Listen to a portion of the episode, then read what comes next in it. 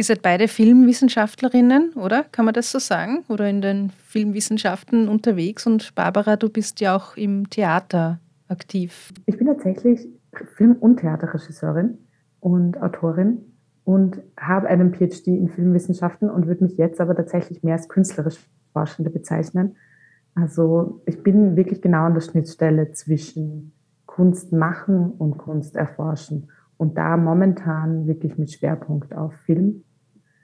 Und der Podcast und auch sage ich die Vermittlung, die Wissensvermittlung ist etwas, was sich über ähm, den PhD in der Filmakademie entwickelt hat und wo, glaube ich, Bianca und ich einfach in den letzten Jahren viel Resonanz hatten, so über den Podcast.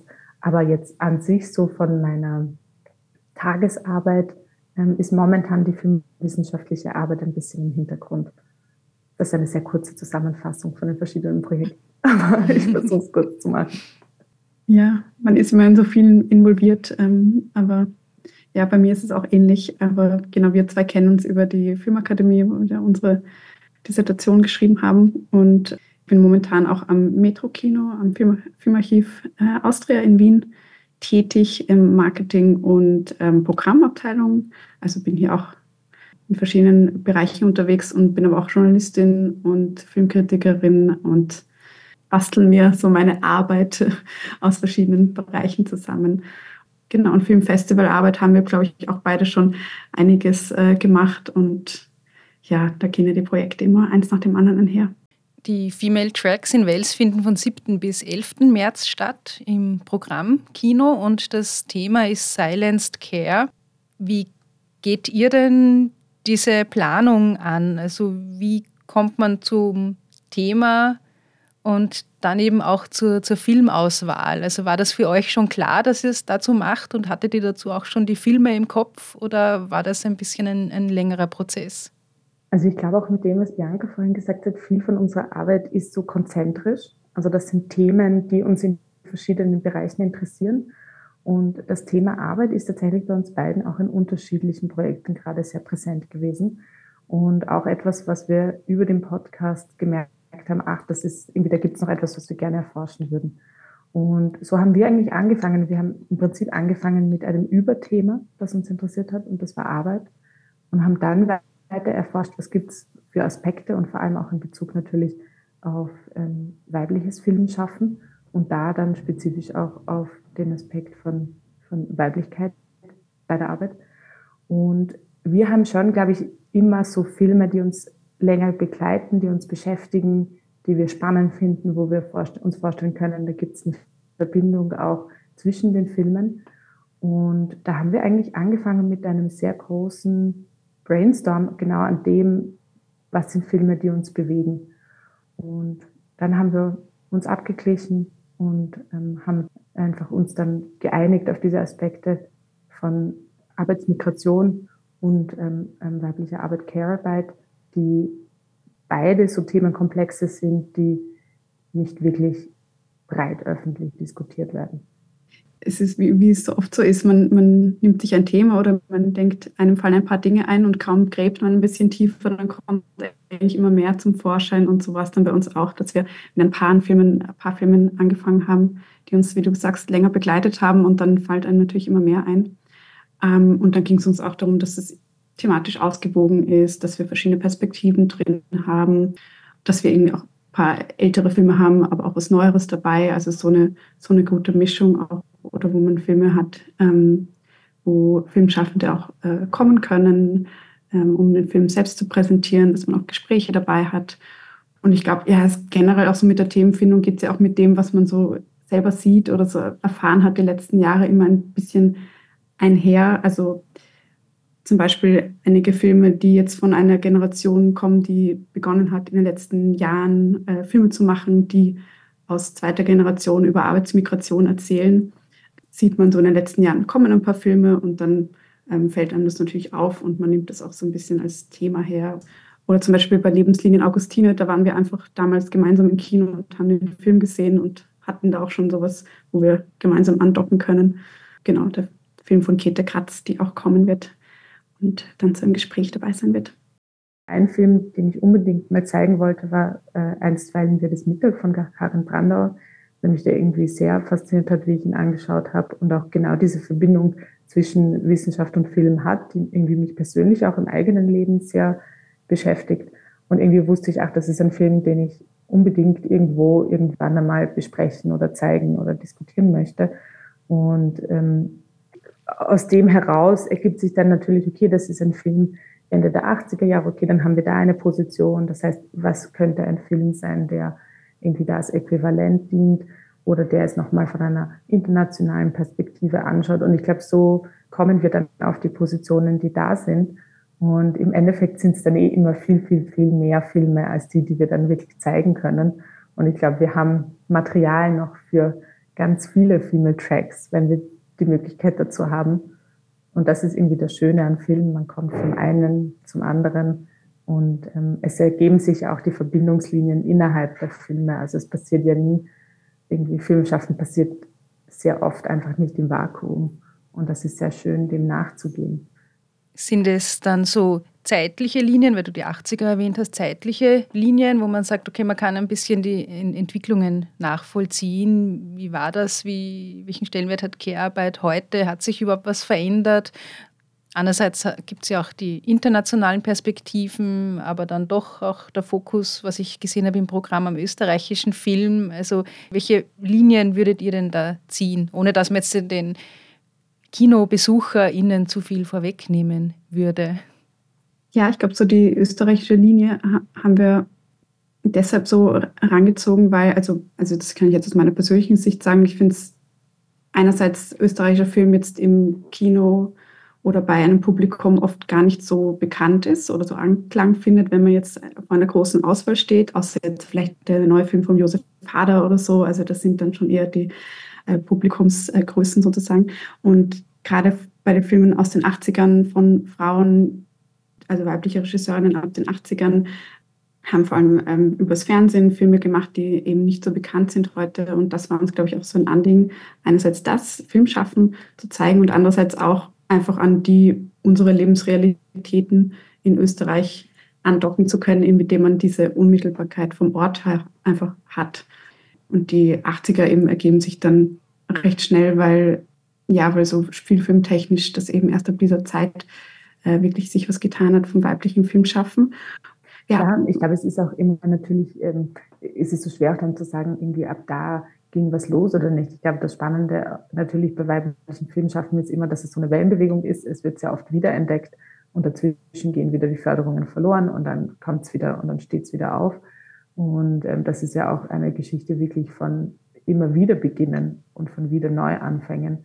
Und das Interessante ist natürlich, dass diese Filmemacherinnen aus den 80ern natürlich jetzt sozusagen für uns ähm, rein immer noch hineinreichen ins Heutige. Also es sind einfach dann Filmschaffende schaffende Frauen, die wirklich eine gesamte Karriere in diesem Bereich verbracht haben und irgendwie, ich habe manchmal das Gefühl, dass man jetzt natürlich mit sehr viel Hoffnung und sehr viel Wunsch ähm, als weibliche Filmschaffende in diesen Beruf hineingeht und vielleicht auch noch eine Energie hat, die aber an einem gewissen Punkt, wenn man immer wieder dieselben Kämpfe und Diskussionen hat und immer wieder merkt, ah, okay, hier sind Förderungen, die eher so vergeben werden und nicht so vergeben werden, ist es natürlich für uns sehr, sehr interessant, mit Menschen zu sprechen, die doch ihr Leben lang dem Film gewidmet haben.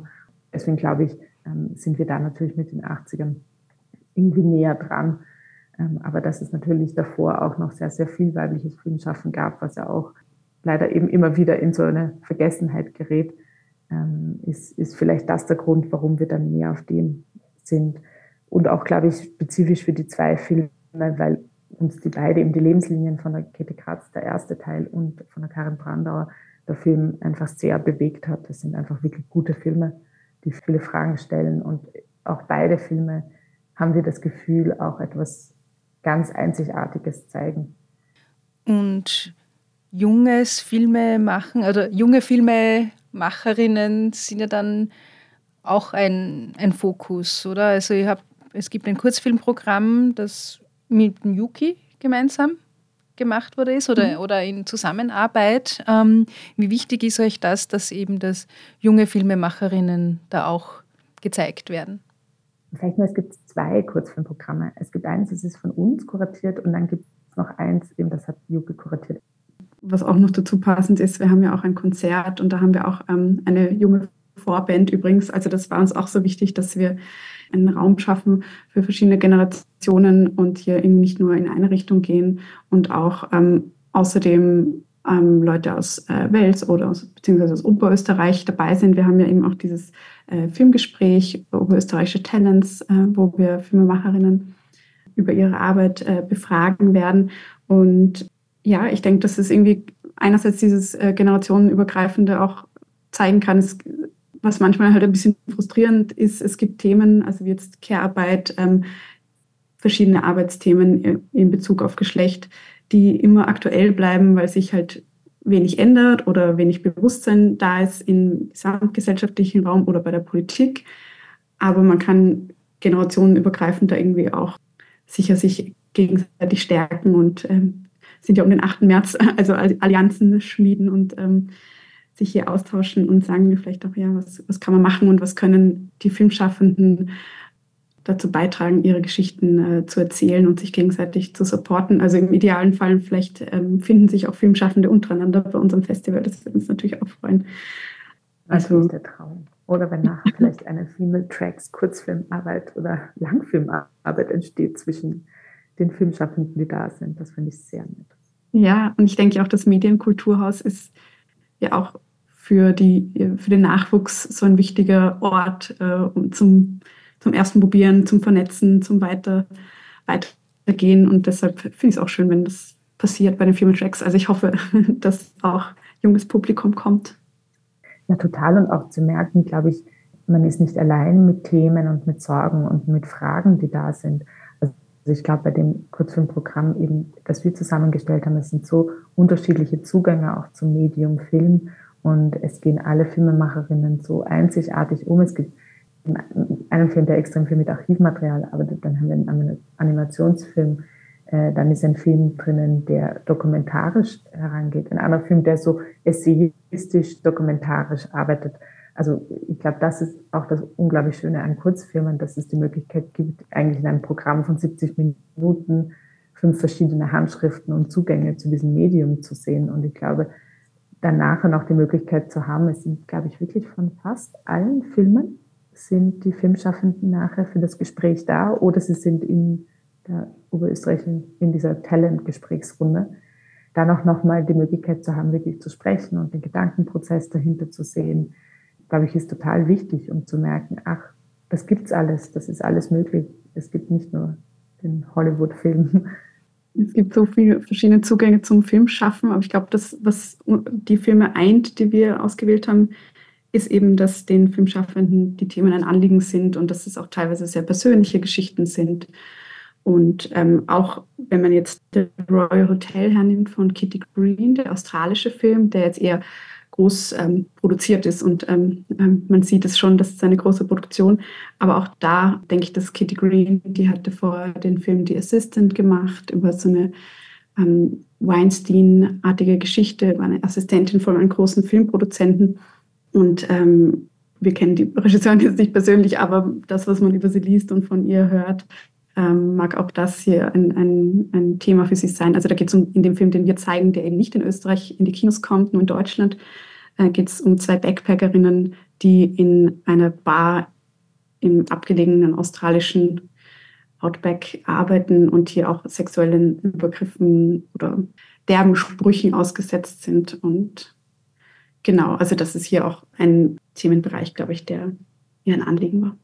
Es wäre jetzt natürlich schwierig, dass wir auf alle Filme eingehen. Also das Programm findet man ja auch auf der Homepage vom Programmkino Wels. Ähm, aber vielleicht könnten wir über die Eröffnung sprechen. Ähm, Donnerstag, den 7. März. Da sind nämlich eben der Royal Hotel, das du erwähnt hast, ähm, ist zu sehen. Aber davor eben auch noch zwei andere Filme und ein Filmgespräch mit philippinischem Schwerpunkt. Könntet ihr da, dazu was sagen? Wir haben zur Eröffnung äh, zwei Filme, also sozusagen eine Kombi aus Together Apart, ähm, ein Film, wo die Filmschaffenden nicht da sind, ähm, und dann Sulyap von Chelsea Armada. Das ist ähm, der Vorfilm sozusagen oder der Film, der sich ganz gut thematisch hier ergänzt, weil in beiden Filmen geht es um philippinische Arbeitsmigration, in Together Apart nach Zypern und in Sulyap geht es um das Anwerben von philippinischen Pflegekräften nach Österreich. Das war in den 70ern bis 80er, also quasi so ein erstes Anwerbeabkommen ähm, zwischen den beiden Ländern. Und genau, Jay-Z Amada hat nicht nur diesen Film gemacht, sondern auch noch eine Installation bzw. Ausstellung. Und die wird eben auch im Kinofoyer zu sehen sein und dann auch quasi an diesem Abend eröffnet, wo sie auch äh, verschiedene Geschichten und Lebenswege von äh, Personen, die eben Arbeitsmigration äh, nach Österreich gemacht haben, zeigt und darstellt. Und genau, da freuen wir uns irgendwie auch besonders, dass das geklappt hat, weil die Ausstellung habe ich eben bei der Wien-Woche schon gesehen. Und Chelsea ist ja auch aus Oberösterreich und finde ja auch ganz schön, dass man da jetzt anknüpfen kann. Und du hast eh schon gesagt, Chelsea kommt auch. Ähm, das heißt, wir können auch ähm, einfach nochmal sprechen über diesen, es ist ja nicht nur der Film, sondern es ist einfach ein, ein gesamtes Projekt. Und ich glaube, da auch wieder irgendwie, was wir vorher schon gesagt haben, die Möglichkeit, filmen kann in, in so viele Räume hineingehen und auch im Zusammenhang mit der Ausstellung nochmal einen ganz anderen Informationsraum öffnen. Und ich glaube, ja, da sind wir einfach sehr gespannt, wie das im Rahmen vom Festival dann auch sich mit den anderen Filmen verbinden wird, weil die Ausstellung ist die ganze Woche da. Das heißt, alle Personen, die ins Kino gehen, werden irgendwie durch diese Ausstellung vorher durchgehen. Every time I, it's my day off, uh, at night, Sunday, I will send pictures. Every time that I'm out, and every time that I was in a good background or in a good scenario, I don't want to send pictures that is so sad because even if I'm away, I, I want them to think that I'm happy.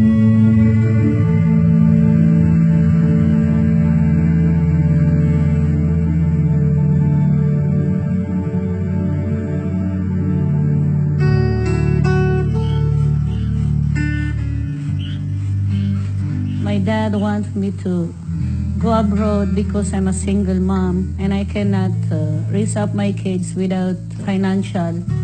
It was 2002 and I didn't know I am pregnant. My mother and I, yeah, we never been so close before because she's away. That's always what I'm thinking with my children. That's why every time I I, I have time to call or to spend load, I need to call them just so that they will not forget me because I know the feeling. Du das Thema Arbeitsmigration genannt. Was sind sonst so, wenn man es zusammenfassen könnte, die größeren Themen innerhalb des Festivals, innerhalb der Art, wie ihr Care-Arbeit versteht? Also welche Motive, Perspektiven kann man denn in diesen Filmen sehen in Bezug auf Care-Arbeit?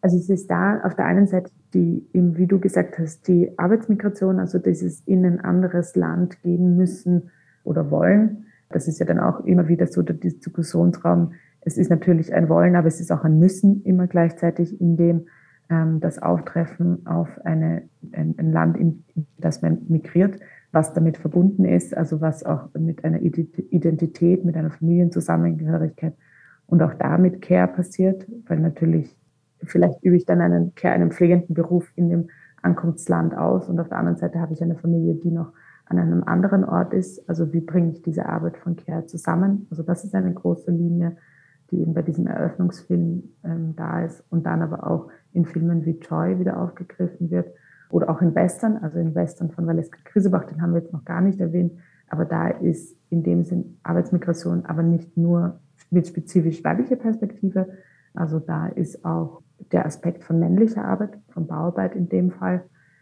Und das andere große Punkt ist ähm, Hausarbeit. Also ist die Arbeit im Haus, die Arbeit in der Familie, die Care-Arbeit, die sozusagen unsichtbar oder über die geschwiegen wird und die auch nicht entlohnt wird und die dann bei Versicherungszeiten und bei diversen Dingen fehlt.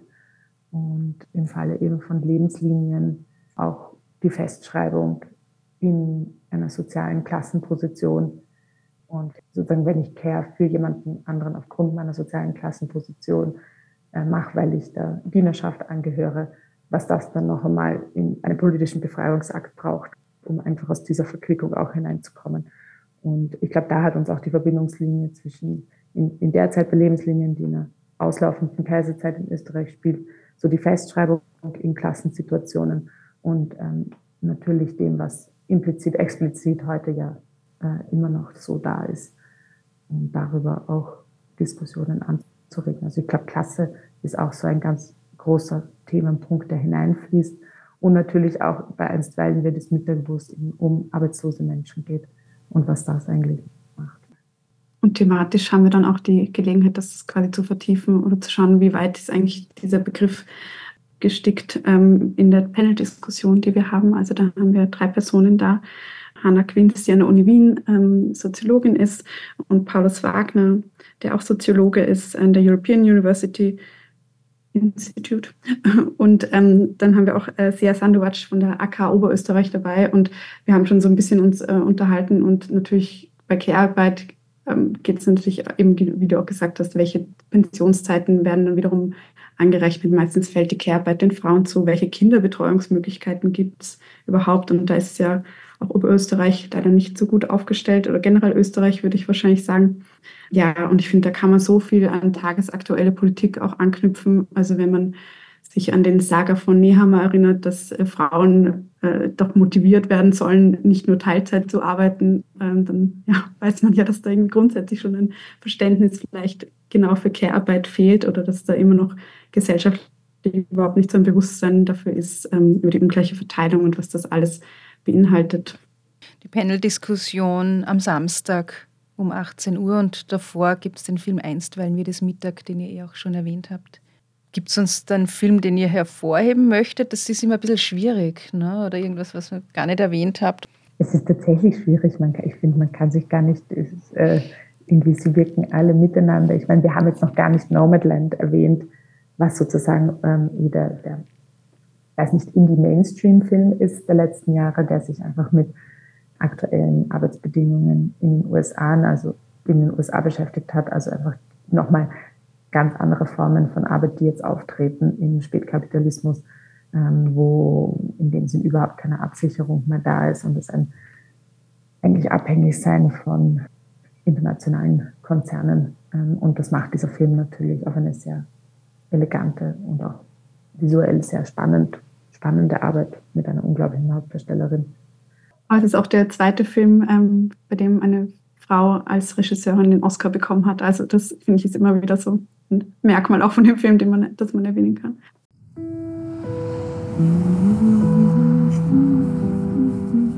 Sie gehören zu den glücklichen Menschen. Sie können überall hinreisen. Ja, Ma'am, in der Tat. Und manchmal nennt man sie Nomaden. Meine Mom sagt, Sie sind obdachlos. Ist das wahr? Nein, ich bin nicht obdachlos. Ich bin nur hauslos. Ist nicht dasselbe, habe ich recht? Ja. Mein Mann hat in der USG-Mine in Empire gearbeitet. Ich war fünf Jahre Aushilfslehrerin. Das ist gerade eine schwierige Zeit. Vielleicht sollten Sie in Erwägung ziehen, Vorruhestand zu beantragen. Ich brauche Arbeit. Ich arbeite gern. Eins, zwei, drei, vier, fünf, sechs, sieben, acht. Und sonst, wir sind eigentlich die ganze Zeit vor Ort und wir geben auch ab und zu Einführungen es gibt Gespräche. Also wir freuen uns auch einfach, wenn man sich die Filme anschaut und man muss jetzt auch gar nicht ähm, alles, was wir jetzt so über Arbeit äh, viel geredet haben, natürlich das jetzt so wahnsinnig mit reinnehmen, sondern kann auch einfach mal kommen und schauen und sich auch dann einfach gern austauschen. Also einfach auch nur ins Kino gehen und genießen, oder? Das ist genau, man muss es gar nicht so zerdenken quasi. Es ist schön, wenn irgendwie das was mit einem macht und manchmal passiert das dann auch erst in einem halben Jahr und man denkt wieder an den Film, weil irgendwie es eine Schlagzeile in der Zeitung gibt oder was weiß ich was oder ein persönlicher Moment. Und wenn das irgendwie passiert, dann ist es schön und dann freuen wir uns, wenn das Festival irgendwie da auch ein paar Filme näher gebracht hat, die man jetzt vielleicht nicht so am Schirm hatte. Genau, das wollte ich auch sagen. Es sind wirklich alles tolle Filme. Also ich, ich denke mir, es sind alles Filme, wo man hingehen kann und einen spannenden, einen lachenden, einen traurigen, einen nachdenklichen Abend irgendwie haben kann. Es sind alles Filme, die auf jeden Fall Fragen aufwerfen, aber es sind auch wirklich Filme, Filme, die man sich anschauen kann und eintauchen kann in diese Welt, die man da gezeigt bekommt. Ich glaube, wir sind tatsächlich von allen Filmen einfach auch Fan. So. Ja. Das stimmt, genau. Wir hatten, waren da ja auch sehr frei in der Auswahl, also mussten da jetzt keine Auflagen erfüllen. Das sei auch dazu gesagt, das ist ja auch nicht immer so. Also ja, danke an das Programmkino für diese coole Möglichkeit. Wir haben noch gar nicht Jena erwähnt.